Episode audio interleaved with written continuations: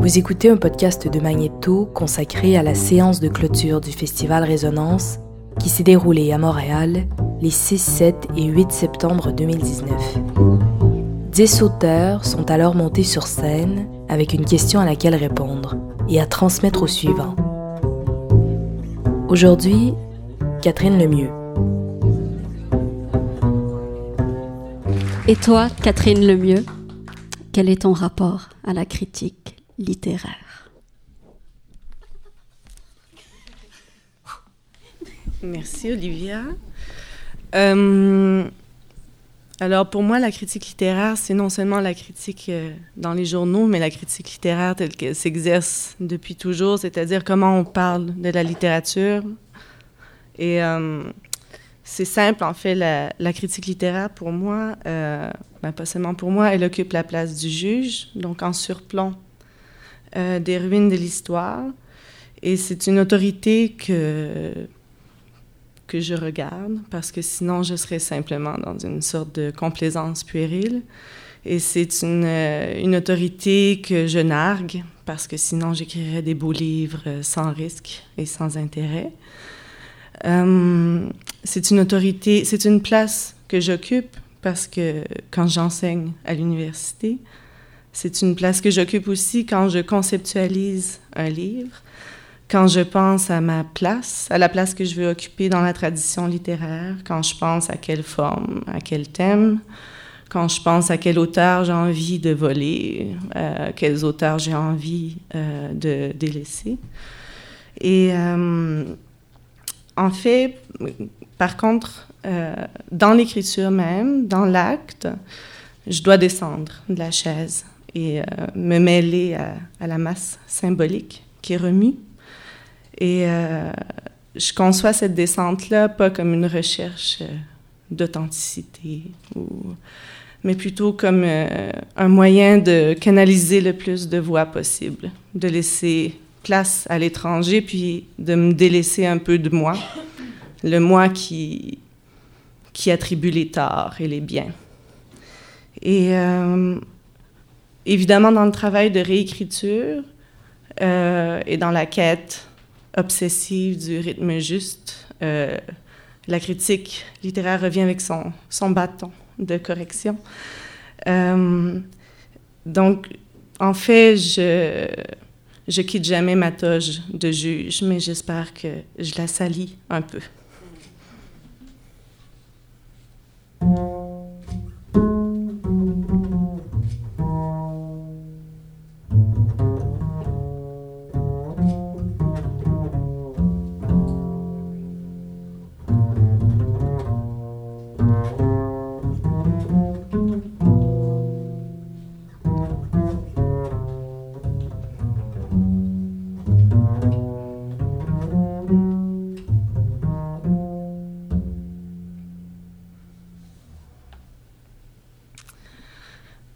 Ta question, Olivia, rejoint la mienne d'une certaine manière.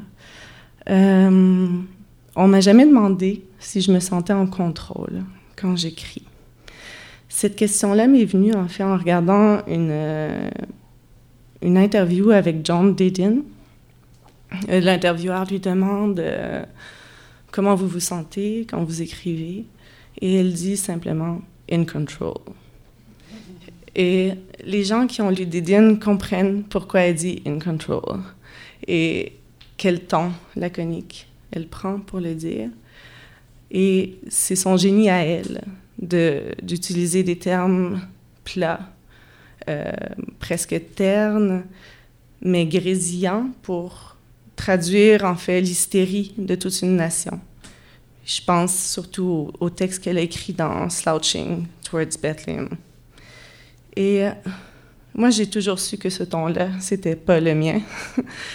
euh, et je sais, en, fait, en, pensant à, cette question, euh, je me disais que j'étais peut-être, en quelque sorte, l'image miroir de, de Didine, parce que dans mes livres, au style exubérant, on sent toujours, en fait, en dessous, la volonté de tout contrôler. Et je suis quelqu'un dans la vie de, très timide et raisonnable. et je suis plutôt bien domestiquée. Euh, dans l'écriture, dans la littérature, je cherche la démesure et l'excès. Et, et en fait, c'est difficile d'en parler comme ça, je perds mes mots. Euh, je perds le fil. Mais j'y pensais aussi en termes de folie collective. C'est-à-dire que j'admire comment Didine arrivait à, rester droite et calme au milieu des hippies en transe et berlués qui lui balançaient toutes sortes d'inepties. Et, et je me disais, quand même, deux temps, deux folies collectives, deux drogues, deux échappées, parce que les, les hippies prenaient du LSD pour ouvrir les portes de la perception, puis nous, on prend des anxiolytiques, puis des opioïdes pour les fermer. Euh, et, et, je me disais, je me disais, deux folies collectives, deux, deux langues aussi. Leur langue était pauvre et fumeuse, mais notre langue, elle est pauvre et claire et mesurée. Et je me disais que, justement, notre folie collective s'énonçait dans une langue très in control. Et que j'entendais plutôt autour de moi les refrains euh, prudents qui font valoir euh, les avantages de la vie euh, bonifiée. J'entends des voix réalistes quand il faut faire sérieux, des voix cyniques quand il faut faire drôle, mais des voix très in control. Et je me dis que moi, c'est certainement pour échapper euh, au discours lénifiant de mon temps et à mes propres réflexes d'autocorrection que je me jette dans le désordre de l'écriture.